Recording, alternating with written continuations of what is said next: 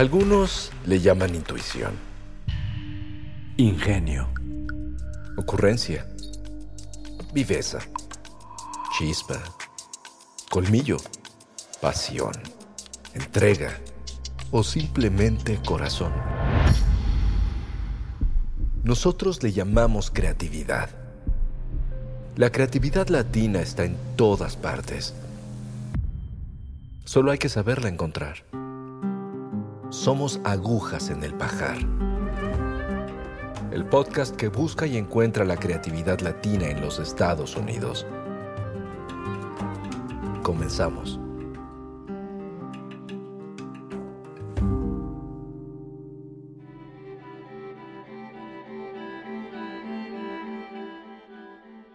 Hay mitos que pasan de generación en generación durante cientos y hasta miles de años. Sus interpretaciones cambian para adaptarse a las necesidades de cada época. Pocos mitos más duraderos y fascinantes que el de los vampiros. Un fenómeno del folclore mundial que existe prácticamente en todas las culturas. Entender la historia y evolución de los vampiros es de alguna manera también adentrarse en el proceso de evolución de la narrativa colectiva a lo largo de la historia. Hoy vamos a conocer a Daniel Pastor. Daniel es matemático, intelectual, productor de teatro y vampirólogo, es decir, experto en vampiros. Daniel, ¿desde cuándo existe la idea de los vampiros y de dónde viene? Curiosamente, aparecen vampiros en muchas culturas distintas. La primera esposa de Adán, Lilith, supuestamente era un vampiro. Y ahora vamos a definir lo que es un vampiro. Pero los babilónicos también tienen vampiros, los griegos, los rusos. O sea, no solo es centroeuropeo, sino que curiosamente, repito, es coincidencia en muchas culturas estas personas que mueren y días después regresan y hacen daño. Curiosamente también Nunca se observa al vampiro cometiendo sus fechorías. Lo que se encuentran son con muchas muertes misteriosas días después de que muere alguien que ya era sospechoso. Era un suicida, era un criminal realmente terrible, o el séptimo hijo de un séptimo hijo, o que tenía tres lunares en el cuello. Había varios síntomas, pero esto no se repite en todas las culturas, pero es curioso, por tercera y última vez te lo digo, que en tantas culturas distintas, la figura de alguien que ya después de la muerte regresa a hacer daño existe. ¿Y desde cuándo se le llama a eso vampiro? Vampiro es la palabra que usan los eh, ingleses refiriéndose al murcielaguito que chupa sangre del ganado. En Grecia se llamaban bricolacas, en Rusia eran upires, en, lo que hoy es Rumanía se llamaban eh, body boys. Entonces, vampiro es el término que se acuña realmente a principios del siglo XIX, cuando el secretario, el médico personal de Lord Byron escribe el vampiro con Y. Eh, y es, te digo, referencia al animal que chupa sangre del ganado, ese pequeño murciélago. Esta obra de Vampire que escribe el secretario de Lord Byron es la primera obra literaria que nos retrata lo que entendemos hoy como el vampiro moderno. Es la primera vez en que es como un cuento y es la primera vez que es el vampiro con el que tenemos más familiaridad, que es miembro de la corte, misterioso, seductor, capa, ¿no? colmillos, pero todo el siglo XIX, desde el principio del XIX, eh, existe mucha poesía alrededor del tema del vampiro, o sea, la poesía romántica, que nace como una, como sabes, como una reacción a la ilustración y que están persiguiendo lo sublime, lo personal, la experiencia personal contra la racionalidad fría de la ilustración, adoptan el tema del vampiro. Entonces, en literatura, si lo tomamos en sentido más amplio, ya existe mucho. O sea, ¿quiénes son los poetas? Blake, eh, Byron, Shelley, Wordsworth, Coleridge, todos hacen referencia a vampiros. Además, Poe sería el, el gran eh, no poeta, pero, o sea, por definición, pero decía el gran propositor de la literatura romántica y mucho, y se le ve como el padre de todo esto, y mucho de lo que escribe tiene que ver alrededor de ese tema del miedo. Fíjate que es curioso que antes de Poe, el tema de historias de terror no existía. Los monstruos, que desde la Biblia hay, seguían un fin moralizante.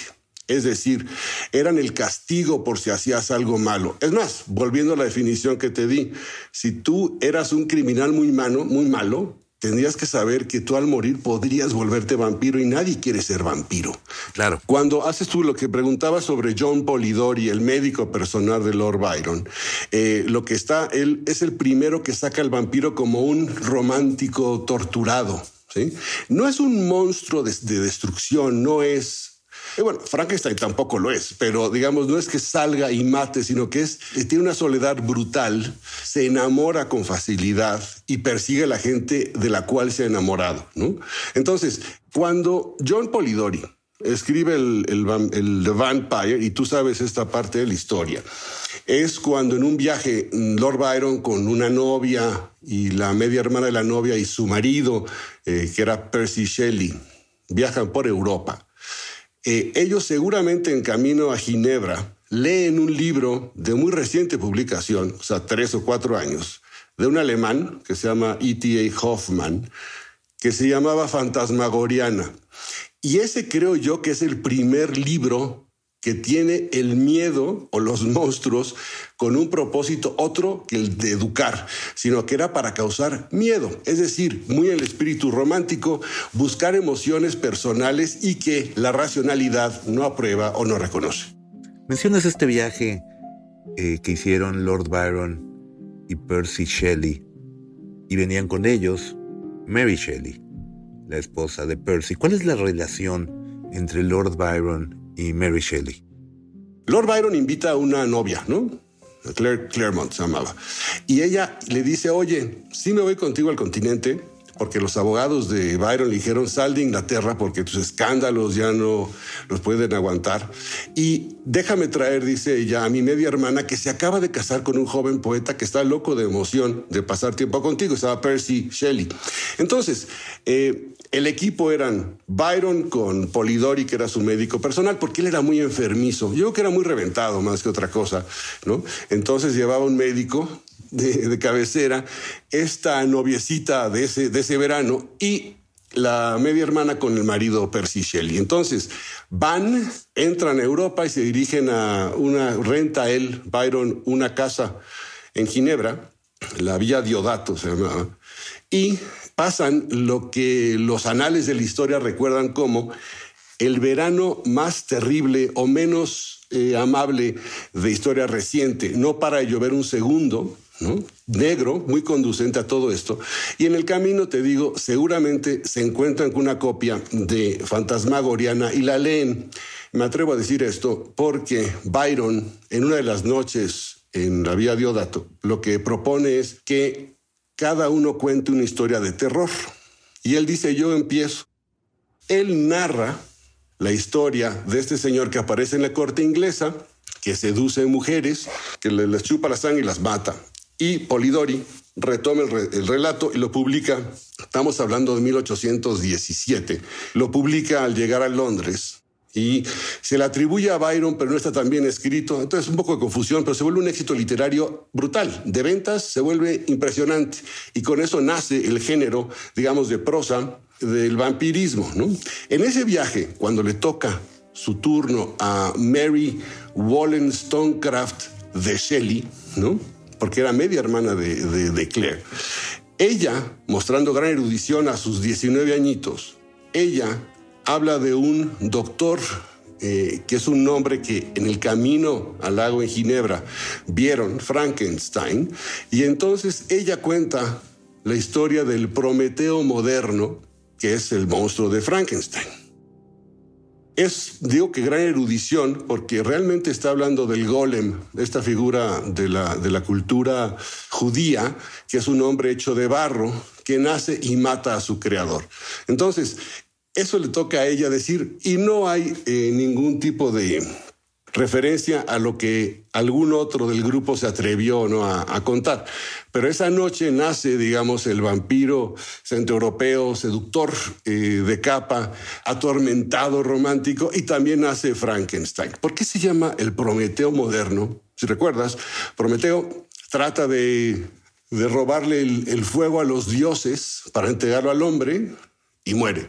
Es decir, se atrevió demasiado. Eso es lo que quiere decir es de que eh, el doctor Frankenstein cuando crea vida se está pasando de vivo, está tomando esas atribuciones que no le corresponden y por eso su final trágico.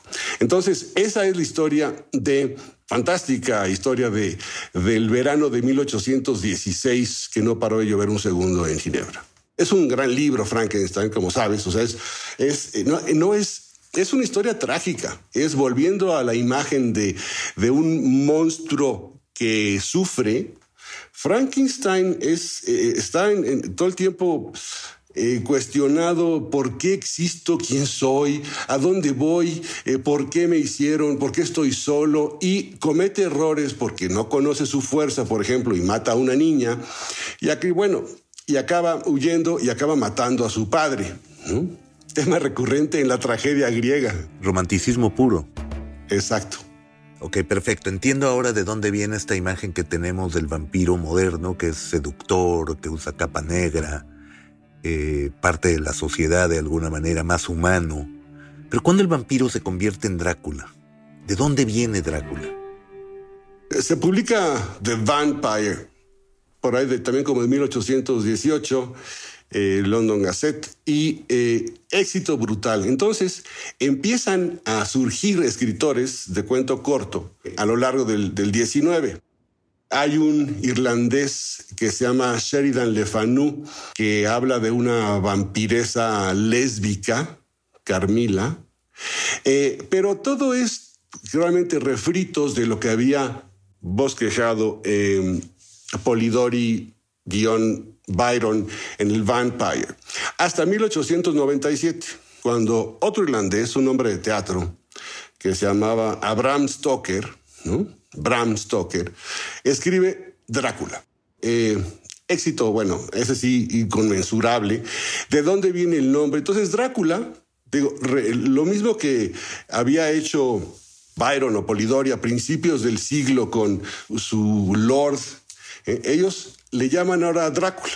Y es muy interesante, parece ser que en la universidad Bram Stoker compartió cuarto con un estudiante rumano que le mencionó a un héroe, un héroe rumano del siglo XV, que se llamaba eh, Vlad, ¿no? Es bastante conocido ahora esa historia, que era hijo de, bueno, él y su padre eran, eran príncipes, body boys, eran, eran príncipes de un, de un territorio que se llamaba Valaquia. Valaquia, Transilvania y Moldavia formaba lo que hoy es Rumanía. Entonces pelearon todas sus vidas contra la invasión de los otomanos, y entonces el padre, por sus grandes éxitos a favor del imperio eh, romano, se gana el título de dragón, Dracul, y como en todas las lenguas eslavas, el hijo es una derivación del apellido, entonces Drácula es el nombre de Vlad, que es este príncipe valaquio del siglo XV, que según decían era una crueldad enorme, eh, que comía mojando su pan en la sangre de enemigos, seguramente es falso, pero lo que sí hacía era empalar, o sea, ponía un, una estaca muy alta y gorda y sentaba a los enemigos para que por, por pura gravedad se empalaran, terrible. Sí. Entonces, ese es el origen del nombre, ¿no? No le gustó, yo creo, a, a Bram Stoker que fuera de Valaquia, le parecía más eh, interesante el nombre de Transilvania, otro de los tres principados que componen ahora Rumanía, pero le parecía mucho más eh, misterioso eso de Transilvania. Transilvania quiere decir más allá del bosque. Los Cárpatos, que tiene un clima de por sí malo y por eso los truenos y la lluvia y los, los lobos que están llorando en la noche, ¿no? Entonces, ese es el origen de Drácula Inmediatamente después de su publicación, te digo en el 97, empiezan no solo a ver copias, sino se empieza a hacer mucho teatro usando el texto de, Bram Stoker como guía, ¿no? Entonces la viuda de Bram Stoker y luego sus hijos demandan a diestra y siniestra para que no se utilice el nombre. A esto obedece que la película de Murnau, que se llama Nosferatu no se llame Drácula. ¿Por qué? Porque Drácula no podían usarlo sin pagarle a la viuda. En cambio, Nosferatu, que era, es un vocablo eh, rumano que habla a alguien que regresa de la muerte, entonces por eso se llama Nosferatu. Pero te digo, empieza a hacerse mucho teatro. Browning en el 31 hace el primer film de Drácula con Bela Lugosi. Y entonces el, mito del vampiro tiene una, vamos a una tercera transformación. Si primero fue una manera de explicar las muertes por la plaga, ¿no? porque decían, la plaga, hay un cierto tipo de plaga que sangras de la boca, tus órganos internos se desintegran, entonces saca sangre. Entonces decían, ah, este chupó la sangre.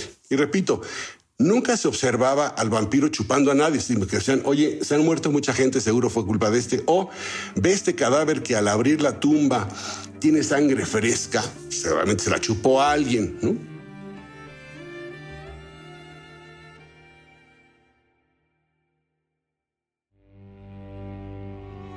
Voy a regresar un poco al, tema, digamos, este del, vampiro folclórico. Pero si la, su primera vida, digamos, su primera vida, es como un elemento moralizante y que explica muertes eh, no esperadas, o que explica la sangre o labios, o que explica por qué hay una enfermedad como sea la porfidia, enfermedad de la sangre, que si tú sales al sol, el sol te empieza a comer la carne, entonces pierdes las orejas, la nariz, hasta la carne de las manos la reacción al ajo es muy violenta. Entonces ves cómo se van atando puntos de, cómo se conforma el vampiro que no le gusta el ajo, no le gusta la luz del sol, que bebe sangre. La iglesia, y ese es quizá dentro de esta transformación, de esta primera a la segunda vida, juega un papel importante en que a la iglesia no sabe cómo reaccionar frente a la duda que tiene la gente sobre la veracidad de los ataques de vampiros, porque dicen, si categóricamente digo que no, que es imposible que regrese de la tumba alguien, que es imposible que la sangre transmita algo, me estoy metiendo contra los sacramentos y con la resurrección misma. Entonces, comisiona la iglesia en el siglo XVII a finales que hay una epidemia de reportes de vampirismo en Europa Central. Europa Central, un sentido amplio, o sea, Polonia, eh, Hungría, Bulgaria, esa parte, eh, la iglesia comisiona dos equipos que vayan a analizar si son, no que quiera analizar si existen o no, pero como ganando tiempo, y ves que la iglesia toma tiempos largos, para determinar si realmente eh, debería de reconocer la iglesia al vampiro o no. El segundo equipo lo dirige un señor que se llamaba Agustín Calmet, un exégeta. Benedictino exégeta quiere decir un estudioso de textos sagrados. Calmet regresa y dice, sí existen. ¿Cómo? No, sí existen. ¿Por qué es? Porque no encuentro otra explicación a todos estos tipos, estos asesinatos. Y lo que estaba realmente diciendo es, nos conviene que exista. Entonces la iglesia, con esa celeridad que la caracteriza, se toma 50 o 100 años y dice, ok, son seres preternaturales. No son naturales, no son supernaturales como los ángeles, son preternaturales, quiere decir son una ligera desviación de la naturaleza. La emperatriz de Austria-Hungría, María Teresa, comisiona un equipo para investigar eh, los casos, particularmente en Hungría, donde el caso más famoso era de un señor que se llama Arnoldo Paul, que se muere y a los cuatro días mueren mucha de la gente con la que él había tenido que ver, usualmente en, términos antagónicos, ¿no? Y al abrir eh, el ataúd encuentran que pues, le ha seguido creciendo el pelo y las uñas y que tiene casi una sonrisa en la boca y cuando le meten una estaca en el corazón, sale sangre fresca. Y dijeron, este güey salió y le chupó la sangre a todos estos. Entonces, Luis XV manda un equipo también para investigar. Entonces digo, esa segunda versión de, la vida del vampiro, en que por supuesto lo quizá lo más importante es de que dicta cómo se entierra a la gente. Y hay muchos, muchos, muchos casos de gente que ha sido exhumada. O sea, se encuentran tumbas del siglo XIV, XVI, tal, donde encuentra señales de que se pensaba que podían regresar como vampiros. Sabes tú que el origen de la lápida era que se ponía, se enterraba al sospechoso de vampirismo y se le ponía una piedra muy pesada para que no saliera en la noche. Eh, otras costumbres menos eh, limpias era cortarle la cabeza y volverla a colocar en el ataúd, poner una estaca en el corazón y o, quemar el corazón. Entonces, sí tiene un impacto muy fuerte, ya como prevención de crimen. La tercera vida es cuando lo toma la poesía romántica como tema central, otra vida es estos cuentos y empieza a volverse lo que es hoy, que es un tema de caricatura. Me encanta la idea de ver cómo va cambiando y la gente se apropia del mito entonces. Te chupa y te vuelve vampiro. Pero ya hay un serial para niños de Drácula, hay un personaje de Plaza Sésamo, tenemos estas series siniestras de Twilight y de los diarios de los vampiros, Mención de honor, ahora sí que positiva, es eh, a esta escritora de Nueva Orleans, Anne Rice,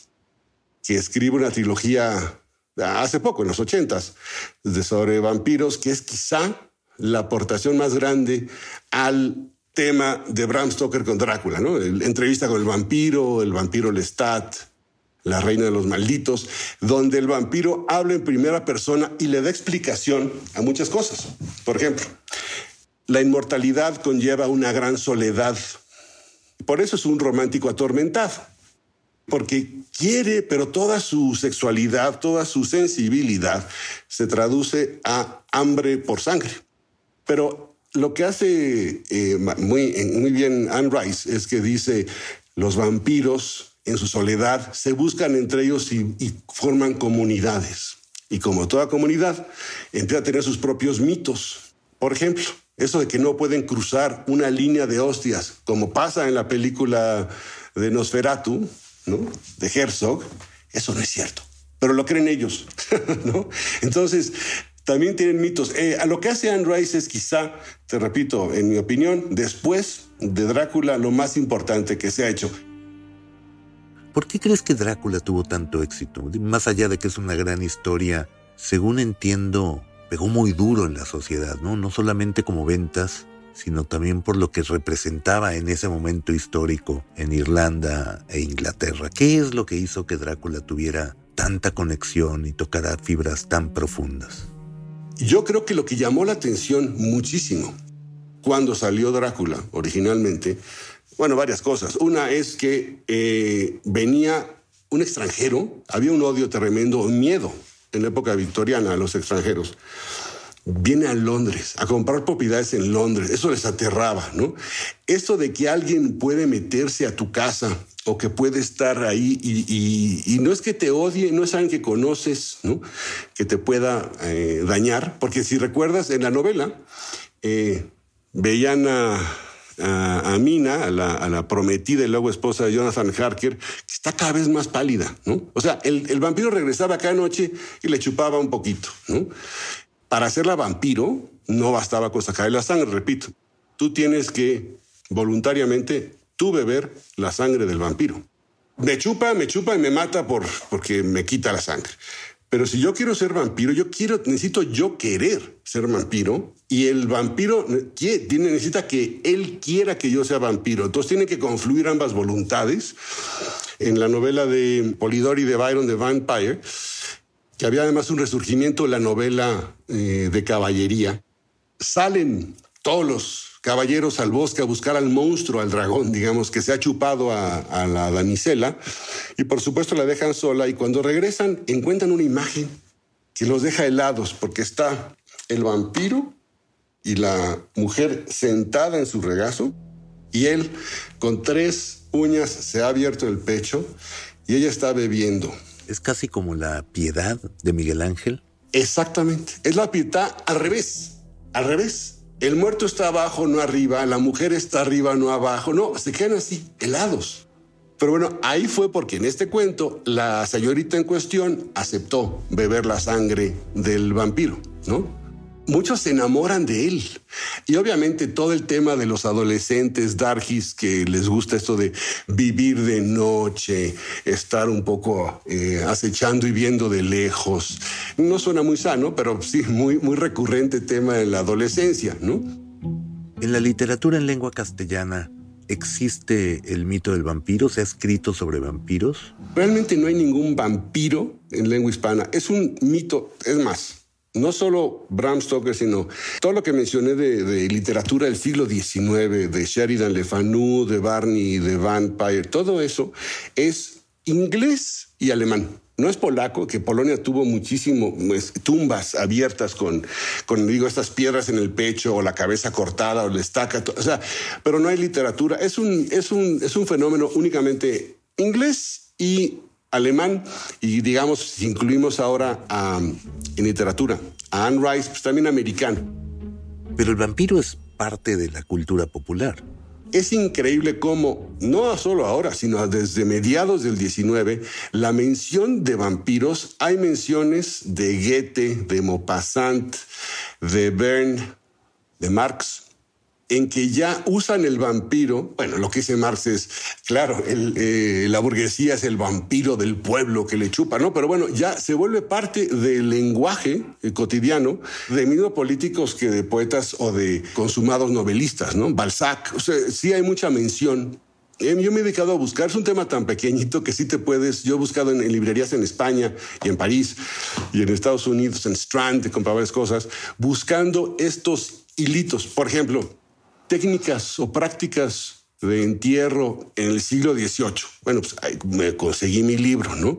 Y donde viene esto que digo, si hay la menor sospecha, corta la cabeza, pon la piedra tal.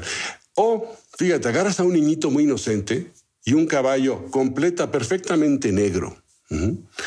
Lo subes al niñito y lo haces caminar por encima de las tumbas. Si alguna tumba el caballo repara y no quiere pasar, abrámoslo, cortamos la cabeza porque hay un buen chance de que sea vampiro. Pero lo que es increíble, digo, la gente vivía azorada. Y te digo, explicaba muchas muertes no especificadas o, o no definidas, ¿no? Daniel Pastor, vampirólogo. Muchísimas gracias por darnos esta lección de historia, de literatura, de cultura popular. Es un tema fascinante, Daniel. Ojalá seas inmortal como vampiro. Muchísimas gracias un placer y un honor con alguien tan culto como tú. No, hablamos de los grupos ponquetos, que seguramente algo vampiros tienen, este, de vampiros modernos, eso podemos dejar para otra ocasión. Gracias a ti, Sergio.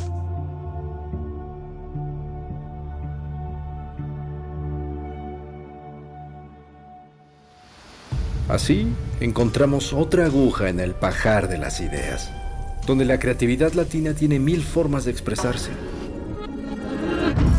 Agujas en el Pajar, dirigido por Sergio Alcocer.